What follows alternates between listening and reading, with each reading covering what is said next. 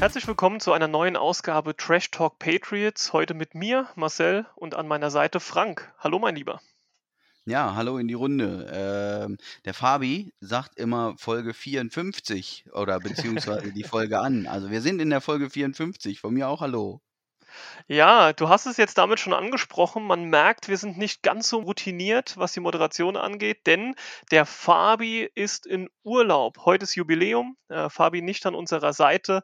Das ist das erste Mal hier im Trash Talk Patriots Podcast, aber es sei ihm gegönnt und ich denke, wir kriegen ihn auch ansonsten gut vertreten.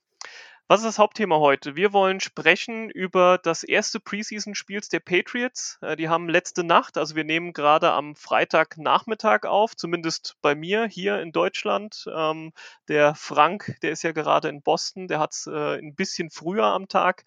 Und ja, wir wollen ein bisschen in die Analyse einsteigen und haben aber auch noch ein paar andere kleine Themen vorab. Zum einen, wer es noch nicht auf den sozialen Medien, Instagram oder Twitter gelesen hat, Trash Talk Patriots ist seit dieser Woche auch auf Discord. Jeder von euch darf natürlich gerne mit dazukommen. Also es ist kostenlos. Wer da Lust hat, äh, kommt mit rein. Es gibt einige spannende Themen, die bereits unter den Zuhörern des Podcasts diskutiert wurden. Und genau das ist ja auch unser Ziel, dass ihr unter euch und dass wir mit euch in den Austausch gehen können. Den Link findet ihr nochmal auf den letzten Beiträgen von Social Media oder aber auch in den Show Notes. Dann, zurzeit ist die Anmeldephase zum German Charity Bowl. Was ist das? Also alle, die Fantasy Football mögen und gleichzeitig Gutes tun wollen, sind dort richtig aufgehoben. Und zwar könnt ihr einen gewissen Wert bestimmen, den ihr spenden möchtet. Dieser Betrag kommt in einen Topf. Momentan sind da schon etwas mehr als 6.500 Euro drin. Und gehörst du am Ende zu den 132 Leuten, die den höchsten Spendenbetrag haben, erhältst du einen Platz im German Charity Bowl alle Finalisten, also es gibt elf Ligen ähm, mit jeweils zwölf Mannschaften und die jeweiligen Finalisten spielen dann am Ende gegen Roman Motzkus in einer letzten Liga um die Krone. Und der Gewinner darf am Ende entscheiden, an welche gemeinnützige Organisation der komplette Spendentopf gehen wird.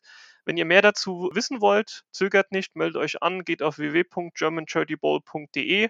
Dort findet ihr nochmal alle weiteren Infos und den Link packen wir euch auch nochmal in die Show Notes. Dann noch als letzten Punkt von den eher trockenen Themen, die ich heute auf, äh, auf dem Zettel hier stehen habe, ist das Thema Fantasy Football. Denn wie einige von euch wissen, haben wir ja bereits ein eigenes ähm, Fantasy-Liga-System im Redraft für Trash Talk Patriots ins Leben gerufen. Viele von euch sind dort am Start. Äh, da haben wir momentan ein Ligasystem von drei Ligen a 14 Mann. Und zusätzlich wollen wir jetzt für unsere Patreon-Unterstützer auch eine Dynasty-Liga öffnen. Also jeder, der unsere Arbeit wertschätzt und uns auch einen kleinen Obolus dalassen möchte, darf Teil dieser Dynasty-Liga sein. Ähm, der Betrag der Unterstützung spielt dabei natürlich keine Rolle. Also es ist egal, wie viel ihr da im Monat Monat mit in den Topf reingibt. Ähm, ihr dürft da bei der Dynasty League mit dabei sein. Stand bei der Aufnahme Freitagnachmittag waren zwölf Spieler. Ähm, wir starten die Saison entweder mit zwölf, 14 oder 16 Spielern, je nachdem, wie viele von euch da noch mit reinkommen. Anmeldeschluss wäre Dienstag, der 16.08. um 18 Uhr. Und sind wir vorher schon bei 16 angekommen, dann werden wir das natürlich entsprechend über die sozialen Medien bekannt geben. Ja, und entgegen der Ansage oder gegen meinem Vorsatz, äh, dass ich kein Fantasy Football mehr spielen will, habe ich mich überreden lassen, in dieser Dynasty League nochmal mit an den Start zu gehen.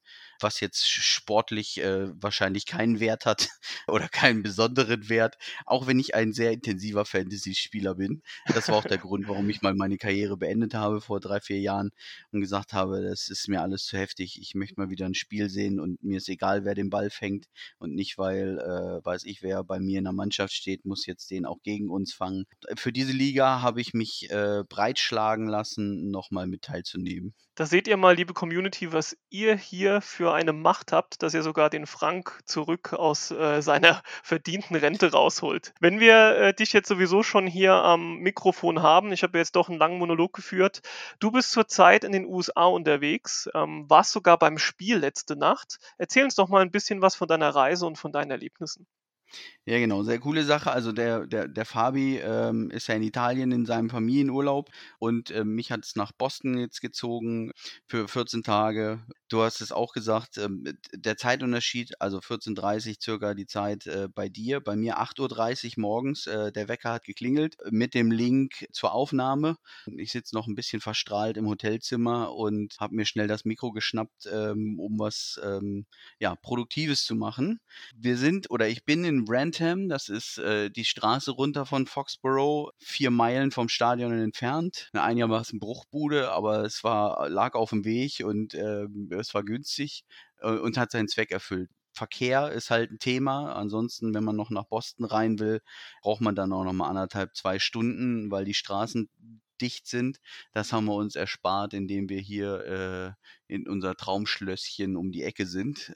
Wir kamen von Cape Cod, da haben wir ein paar Tage verbracht äh, mit einem Tagesausflug nach Nantucket, sind mal eben zum Bill Belichick auf die Insel rüber, haben dem Hallo gesagt. Äh, er war nicht da zur Info. Auch Nike haben wir nicht getroffen, um mal eine Runde mit ihm Gassi zu gehen. Aber wer sich das Ganze angucken will, Nantucket, einfach Trauminsel, das war auf jeden Fall schon mal ein erster Reisehighlight oder ein erstes Reisehighlight. Ähm, stand auf meiner Bucketliste unbedingt zu tun. Ich war jetzt das dritte Mal auf Cape Cod und, und wir hatten immer das Ziel, aber so, so einen ganzen Tag sich freischaufeln, das, das wird dann immer eng. Apropos Highlights, äh, das eigentliche Highlight dann jetzt gestern, Preseason Football, wir haben einen Lot 55 äh, eingecheckt. Das ist der Gratis-Parkplatz, der Late-Checkout-Parkplatz, also für alle, die mal vor Ort äh, sein wollen. Äh, man zahlt ja für Parken, ich sag mal, auf, auf ähm, öffentlichen Parkplätzen drumherum, je nachdem, wie weit man weg ist, äh, zwischen 10 und 80 Dollar fürs Parken. Ich glaube, man kann sogar noch mehr fürs Parken bezahlen, aber das sind so die gängigen Schilder äh, fürs öffentliche oder äh, offizielle Parken. Und da gibt es halt diesen einen Parkplatz, Parkplatz 55, ähm, der Late Checkout, da darf man dann eine Stunde nach dem Spiel nicht runter, ähm, damit die anderen erst wegfahren und dann fangen die an, den zu leeren. Dafür darf man gratis parken. Das machen wir eigentlich schon seit Jahren, dass wir äh, da drauf parken, weil da kann man immer noch mal ein bisschen Geld sparen. Vielleicht für die, die mal vorhaben herzukommen, das wissen nicht alle, äh, dass es auch einen Gratis-Parkplatz am Stadion gibt. Da waren wir um die Ecke in Lot 52 auf Platz 10 steht immer der Tailgater 2000 Bus. Das ist so eine ja, Gruppe von äh, ähm, Fans. Die sind auch auf Insta, auf Facebook. Äh, lustige Truppe. Dem Mike gehört der Bus. Der Reverend spricht immer vorher ein, ein Gebet, äh, also ein Football-Gebet natürlich. Ähm, da sind viele mir, uns bekannte äh, Fans, zum Beispiel Upper Canada Fan Club, äh, Phil und Kim, so ein Pärchen, die, die häufig runterkommen, die wir über die Jahre schon gesehen und begleitet haben. Also ich habe dieses erste Mal 2016 in Cleveland getroffen äh, und seitdem treffen wir uns eigentlich regelmäßig und so ist das immer so eine kleine Familie, wenn man zusammenkommt und ja, das war mehr oder weniger das Highlight, die ganzen Leute mal ein bisschen wiederzusehen und ähm, ja, sich aufs Spiel einzustimmen und da ist es auch ganz cool, dass es nicht so voll ist, also Preseason-Spiel gut halb voll, würde ich sagen. Sowohl die Parkplätze als auch das Stadion, was ähm, eine Menge ist für Preseason-Spiele. Also da gibt es Stadien, wo es auch viel weniger drin los ist. Und da haben wir uns sehr wohl gefühlt. Ich das erste Mal gesehen jetzt, ähm, dass auch der Leuchtturm ja weg ist und diese Renovierung da noch am Machen ist. Äh, wir waren ähm, in 141, das ist die äh, rechte Ecke ähm, der Nordendzone sprich Reihe 12 haben wir gesessen. Ähm, das war natürlich ziemlich cool, weil der Blick, ja, ne, also wirklich äh, Sichthöhe, Sichtkontakt. Man hat die Spieler ganz nah gesehen. Der eine Ball von Thornton ging auch in unsere Ecke. Nee, der ging in die andere Ecke. Na egal. Ähm, auf jeden Fall konnten wir sehr gut sehen äh, ähm, und die Mimik und Gestik der Spieler in Teilen äh, erkennen. Und ähm, das war auf jeden Fall eine richtig coole Sache. Sehr cool, Frank. Vielen Dank für dein kurzes ähm, Recap von deinem persönlichen Erlebnis. Bevor wir gleich ins Recap von dem Spiel reingehen, vielleicht noch eine kleine News. Ja, so klein ist sie nicht mal. Wir haben einen Spieler weniger bei den Patriots äh, seit dieser Woche. Und zwar hat James White sein Karriereende verkündet. Kam jetzt vielleicht für den einen oder anderen oder für viele gar nicht mal so überraschend. Ähm, trotzdem natürlich anders, als man sich es vielleicht gewünscht hätte, jetzt noch so ein letztes Jahr nochmal mit den Patriots durchzustarten.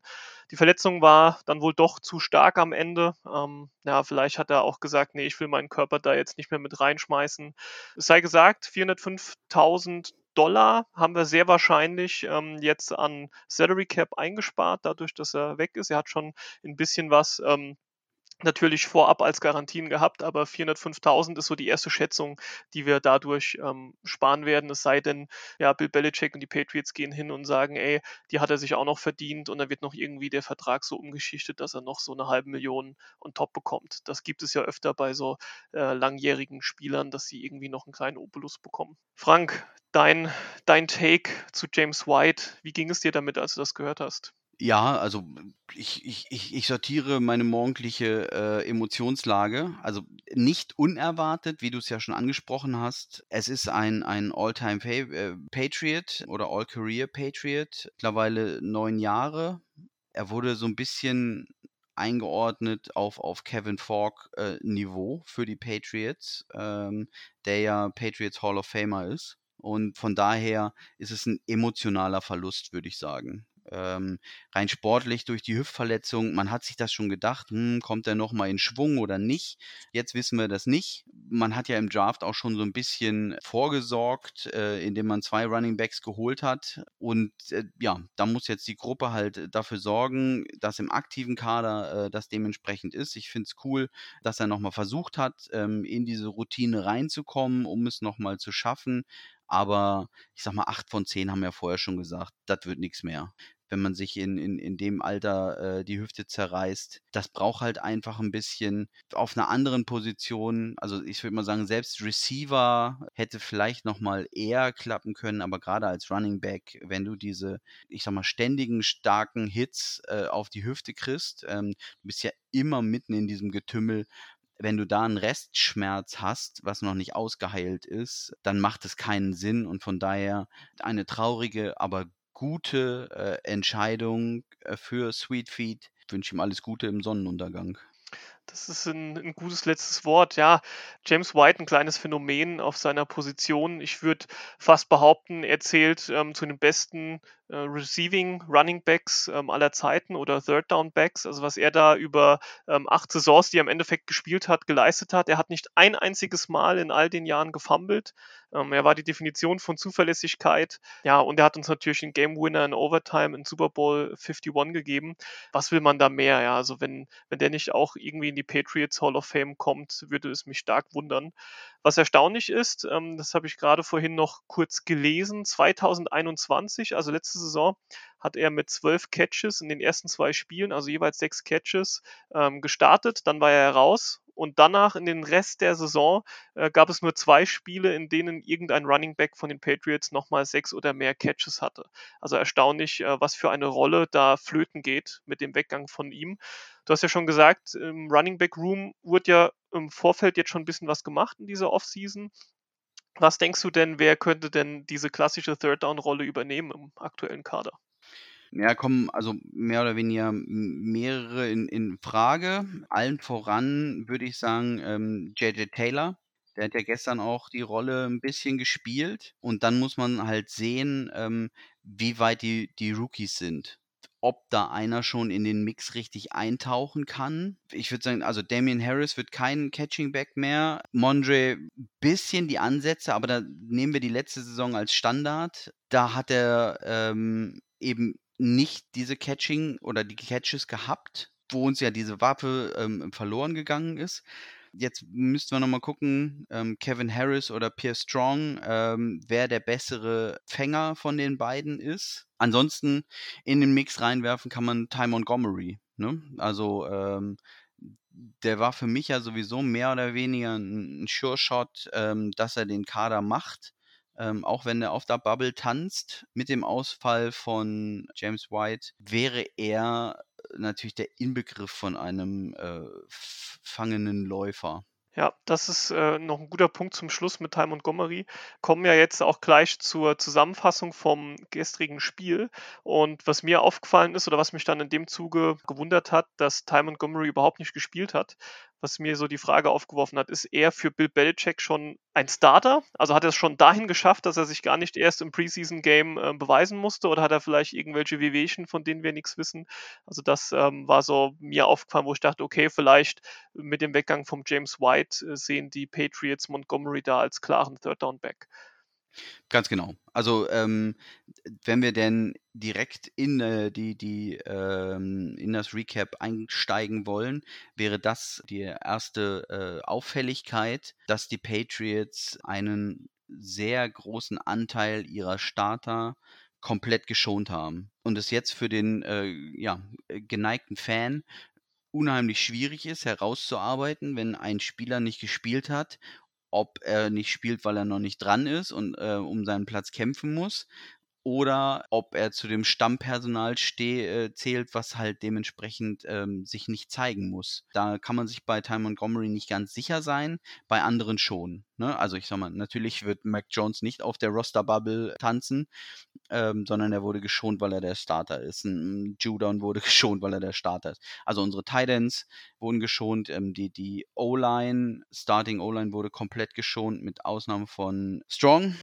gestern nach dem Spiel äh, zurück im Hotel äh, guckt man sich natürlich nochmal die, die, die laufenden Sender an, ähm, NBC Sports allen voran. Da war helle Aufregung. Es wurde äh, nahezu als fahrlässig eingestuft, dass man unserer unsicheren O-Line als erstes nicht die Möglichkeit gegeben hat, sich einzuspielen. Von daher muss man das halt ein bisschen einordnen versuchen, ähm, ähm, was da gewesen ist. Vielleicht zur, zur Logik. Ganz häufig ist es so, dass im ersten Preseason-Spiel die erste Hälfte oder zumindest das erste Viertel ähm, die Starter aufs Feld kommen. Das haben die Patriots nicht gemacht. Die Giants haben es gemacht. Kann man sagen, ja, gegen die Giants reicht auch Brian Hoyer. Den lassen wir auch noch mal ein bisschen ran. Aber viele andere haben wir halt dementsprechend nicht sehen können. Und da bin ich gespannt, äh, wie es dann im zweiten und dritten Preseason-Spiel ist. Denn durch die Verkürzung hat man natürlich auch 25 Prozent äh, weniger Möglichkeiten, sich einzuspielen. Dann geht schon gleich das Spiel los.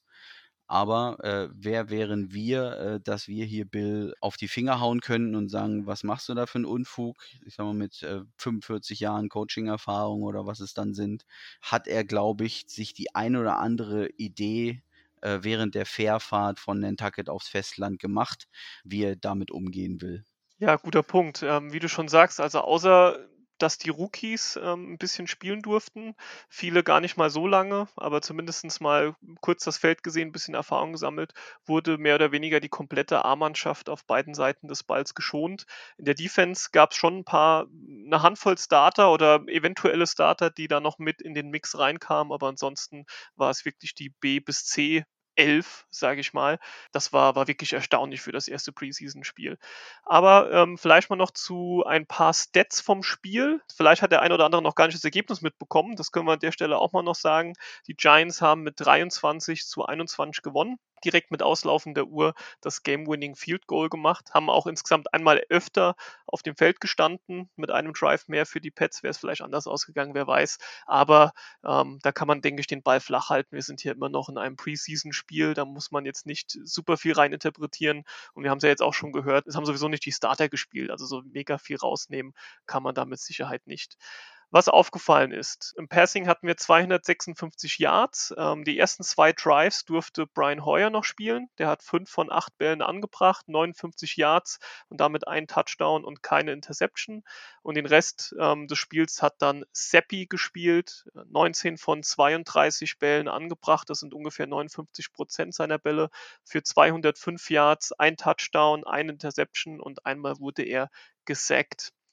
Dann im Rushing das war super verblüffend, wenn man überlegt, wie, wie gerne und wie viel wir gerade auch im letzten Jahr gerusht sind, haben wir es gerade mal auf 52 Rushing Yards geschafft. Ähm, Pierre Strong mit äh, ja, sechs Versuchen für 25 Yards, JJ Taylor fünf Versuche für 16 Yards und Kevin Harris sechs Versuche für neun Yards und einem Touchdown immerhin. Ich denke, das sind so die namhaftesten Läufe, die wir hatten. Im Receiving wiederum ja, gab es einige, die ein bisschen herausgestochen haben. Das war zum einen mal wieder Wilkerson, wie auch im letzten Jahr, äh, ist er jetzt in der Preseason direkt wieder aufgeblüht, hat acht von zwölf Bälle gefangen für 99 Yards. Dann als nächstes Trey Nixon, vier von acht Bälle für 81 Yards gefangen. Humphrey mit sechs von acht Bällen für 62 Yards und einem Touchdown. Und auch Thornton, der immerhin ein paar Snaps spielen durfte, zwei von zwei Bällen gefangen, neun Yards damit nur gemacht, aber eben auch den ersten Touchdown damit erzielt für die Patriots. Das ist vielleicht ähm, auch das, was man zusammenfassen kann. Also wir haben gesehen, dass ähm, gerade im Receiving Core die, die Entscheidungen nicht leichter werden. Man muss sagen, wenn, wenn, wenn die Starter geschont wurden, alle, die danach kommen, haben sehr gute Ansätze gezeigt. Also es ist nicht so, dass man jetzt sagt, boah, Trey Nixon hat so gut gespielt, der hat seinen äh, Roster-Spot jetzt sicher. Sondern man muss sagen, ähm, ja, Humphrey, Wilkerson, Nixon haben sehr gut gespielt, waren sehr auffällig, positiv. Das heißt, sie haben sich alle für den Kader empfohlen. Dazu Taekwon Thornton sowieso. Und wenn man dann die Starter dazu nimmt, sind wir bei acht, neun Namen, äh, die in der Luft rumwirbeln, wovon wir höchstens fünf bis sechs äh, in den Kader nehmen können. Das ist so ein bisschen wieder dieses Uiuiui, ui, wie soll denn das alles werden? Für wen entscheidet man sich da? Bailey Zappi, der wirkte sehr unsicher, sehr nervös, ähm, sehr unruhig. Kommt natürlich auch mal ein bisschen darauf an. Also der Druck war sehr schnell, sehr früh da. Er konnte sich davon wenig befreien und hat, ja, ich sag mal, kurze Pässe zur Seite in der Regel gespielt. Man sieht es, also 59 Prozent sind angekommen. Das war schon Vogelwild in Teilen. Ne? Also da können wir schon mal sagen, Bailey Zappi wird's nicht. Ja, und da muss man auch dazu sagen, er hat ja ein paar Mal versucht, lang zu gehen. Ähm, da kamen auch einige Bälle davon an. Aber ich würde behaupten, dass die meisten der längeren Bälle zugunsten des Receivers ähm, waren. Also dass der Receiver der Grund war, warum der Ball gefangen wurde. Das meine ich. Also genau. es waren mehrere Bälle, die wirklich unterworfen wurden und dann von den verschiedensten Receivern irgendwie noch ähm, in Catch umgewandelt werden konnten. Also definitiv ein shaky Spiel für, ähm, ja, für seinen ersten Start in der NFL. Aber gut, er ist noch ein Rookie. Mal gucken. Ich denke, er wird auch in den nächsten zwei Spielen einiges an Snaps sehen. Mal gucken, ob er sich da noch ein bisschen ähm, von der anderen Seite zeigen kann. Wir können sagen, also der neue Tom Brady, danach sieht es nicht aus. Ähm, und den suchen wir ja auch überhaupt nicht, obwohl wir den damals auch nicht gesucht haben. Also es wird wohl eher so in Richtung äh, Jared Stidham laufen, dass man guckt, ob er in eine äh, Backup-Rolle reinwachsen kann, ob er, ich sag mal, äh, die, die Ruhe entwickeln kann, dass man eine Offense äh, äh, leiten kann. Nach dem ersten Spiel muss man sagen, boah, also eher Nein als Ja. Was das dann am Ende zeigen oder zu sagen hat, ähm, ähm, sieht man. Also ob er gegebenenfalls den, den, den Cut nicht übersteht und im Practice Squad einfach mit rumdümpelt und Heuer unser offizieller Backup ist, aber da vielleicht schon mal vorweg. Also Heuer wird nirgendwo anders unterschreiben. Da war im letzten Jahr waren die Leute ein bisschen überrascht, ähm, dass Heuer gecuttet wurde. Das geht aber dann ein bisschen darum, dass andere erst in den aktiven Roster kommen müssen, bevor sie auf Injured Reserve oder irgendwas gesetzt werden können, um sie zu schützen. Also, dass sie nicht weggesigned werden können, dass sie nicht irgendwo auf den Waiver kommen. Und deswegen lässt sich Heuer in der Regel cutten. Dann kommen drei, vier, die äh, mit Verletzungen irgendwie aus dem aktiven Kader rausgehen und dann wird er nachgesigned in den 53er Kader. Das vielleicht schon mal so ein bisschen, dass man denkt, was ist denn jetzt passiert? Der Heuer ist wieder rausgeflogen. Das sollte immer vorausgesetzt, dass wir ein, zwei haben, die verletzt sind und das wird so sein, das nötige Mittel sein, um, um das aufzuklären. Okay, eine letzte Sache, die mir persönlich noch aufgefallen ist in der Offense, vielen von euch, die das Spiel geschaut haben, mit Sicherheit auch, sowohl Matt Patricia als auch Joe Judge, äh, Joe Judge haben Offensive Drives gecallt. Also beide waren als Playcaller auf dem Feld unterwegs. Wir haben ja die letzten Wochen des Öfteren das Thema gehört, wer wird denn jetzt Offensive Coordinator? Und auch dieses Spiel hat gezeigt, wir wissen es nicht. Also vielleicht wissen es die Patriots selbst noch nicht. Ich kann mir nicht vorstellen, dass wir mit mehreren Playcallern in der Offense in die neue Saison starten werden. Vielleicht ist auch ähm, Bill Belichick da noch am Schauen, wer am Ende den Job bekommen wird. Kommen wir rüber zur Defense. Da habe ich auch noch ein paar Stats für euch. Ähm, wir haben 241 Yards Passing und einen Passing-Touchdown zugelassen und auch 177 Yards Rushing mit einem Rushing-Touchdown. Das bedeutet, die haben über dreimal so viele Yards auf dem Boden gemacht als wir, während das Passing ungefähr gleich war. Es gab einen Fumble. Ähm, Mitchell hat den Verteidiger runtergebracht und Butler hat dann den Ball gesichert. Ich denke, das war eins der, der schönsten Plays, was wir in der Defense hatten. Keine Interceptions, ähm, ein Sack von Josh Uche. Wir hatten zwei Tackle for Loss, 77 Total Tackles. Die Tackle-Leader waren dabei Elliott mit 8, Langy und McCrown mit je sieben. Und das noch als kleiner Fact: Wir hatten insgesamt, also nicht nur Defense, sondern über das ganze Spiel zwölf Penalties auf Seiten der Patriots für 89 Yards. Also auch nicht wirklich das Gelbe vom Ei, aber auch ziemlich klassisch für ein Preseason-Spiel. Frank, dein ähm, Einsatz für die Defense, was ist dir da äh, von der Tribüne aus besonders aufgefallen? Generell muss man sagen, wenn die Starter alle geschont wurden, dann ist die größte Überraschung äh, mehr oder weniger, dass Uche gespielt hat. Auch wenn er nur 27% der Snaps auf dem Feld stand, gilt er damit nicht als äh, sicherer Starter, sondern muss sich anscheinend hier noch ein bisschen beweisen. Kann sein, dass er sich Rost abschütteln sollte und noch mal ein bisschen gucken und wieder zu viel oder rein interpretieren. Aber um diese Logik mit dem Schonen weiterzugehen, ähm, hätte Uche von seinem Standing eigentlich auch nicht spielen sollen, dürfen, müssen. Von daher ist das das größte Takeaway eigentlich, dass er auf dem Feld war. Und ja, zu den Schiedsrichtern hast du ja schon gesagt. Ähm, ich erinnere mich an, an Preseason-Spiele, ähm, die werden ja lustigerweise auch häufig dann als Flag Football äh, betitelt, weil äh, die Flaggen einfach wild fliegen, äh, teilweise vier, fünf auf dem Feld.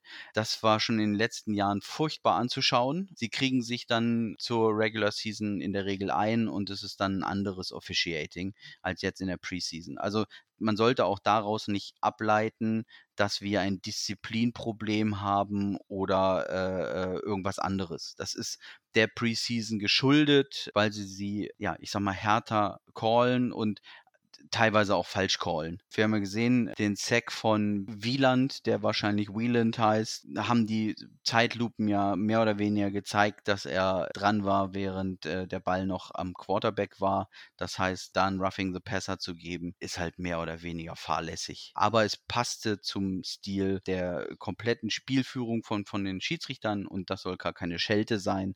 Die üben ja auch noch ein bisschen. Vielleicht noch zwei, drei Dinge, die man aus der Defense mitnehmen konnte aus dem gestrigen Spiel. Der Defensive Tackle Sam Roberts ähm, kam mit sehr gutem Druck von innen. Nichtsdestotrotz ähm, hat die Defense, abgesehen davon, dass sie hier und da äh, gut Pressure auf den Quarterback bekommen haben, in der Run-Defense alles andere als gut oder solide ausgesehen. Also sieht man ja auch daran, wie viele Rush Yards im Endeffekt ähm, auf Seiten der Giants stehen. Also hier und da waren größere Löcher da. Ähm, da ist auf jeden Fall noch viel Luft nach oben. Wer sehr aktiv war, war McGrown. Ähm, den hat man sehr viel gesehen. Ähm, der hat auch öfter mal die Hand an dem Ball gehabt, ähm, hat leider nicht zur Interception gereicht. Viele Cornerback kamen zum Einsatz. Äh, neben, neben Mitchell, Butler und Wade, die sehr gut aussahen, sah Joe John Williams meiner Meinung nach nicht so gut aus. Äh, der hat mit Sicherheit auch schon bessere Spiele gehabt. Jack Jones war bei einigen wenigen Plays äh, nur dabei, aber er war oft in der Nähe des Balls zumindest während Marcus Jones überhaupt keine Snaps gespielt hat. Da bin ich auch mal gespannt, ob der eine kleine Verletzung oder ähnliches hatte. Bei denen würde ich persönlich auf jeden Fall auch noch gern spielen sehen. Wir hatten gute Returner mit Miles Bryan und JJ Taylor. Mal schauen, wer da am Ende des Tages den Job bekommen wird. Äh, vielleicht wird es auch noch jemand ganz anderes und wir sehen in den nächsten Spielen noch andere Versuche ähm, da Special Team. Aber ich denke, wir können festhalten, die Rookies waren die, die auf jeden Fall Spaß gemacht haben. Das sieht nach einer äh, ganz guten Draft-Klasse aus, zumindest für ein Preseason-Spiel. Und ähm, ich habe da auf jeden Fall Bock auf mehr. Das wäre es, denke ich, soweit mit unserem Recap, Frank. Ich wünsche dir auf jeden Fall noch einen wunderschönen Tag Tag, eine richtig gute Zeit drüben in Amerika. Genieße es so gut es geht. Und ich denke, wir hören uns dann die Tage mal wieder, mein Lieber. So machen wir das. Äh, ich sage Gruß in die Runde ähm, und wir packen jetzt unsere Sachen und äh, machen uns auf Richtung Connecticut. Ähm, um eine New England-Rundreise zu starten, äh, bevor wir dann am 16. zurückkommen ähm, und am 17. zum Trainingscamp gehen und am 19. zum Spiel gegen die Panthers. Das vielleicht als kleiner Ausblick. Also da kommt auch noch mal mehr in der Zukunft. Super, also macht's gut in die Runde, euch ein schönes Wochenende oder falls ihr erst kommende Woche die Folge hört, euch eine gute Woche und wir hören uns. Macht's gut, bis bald.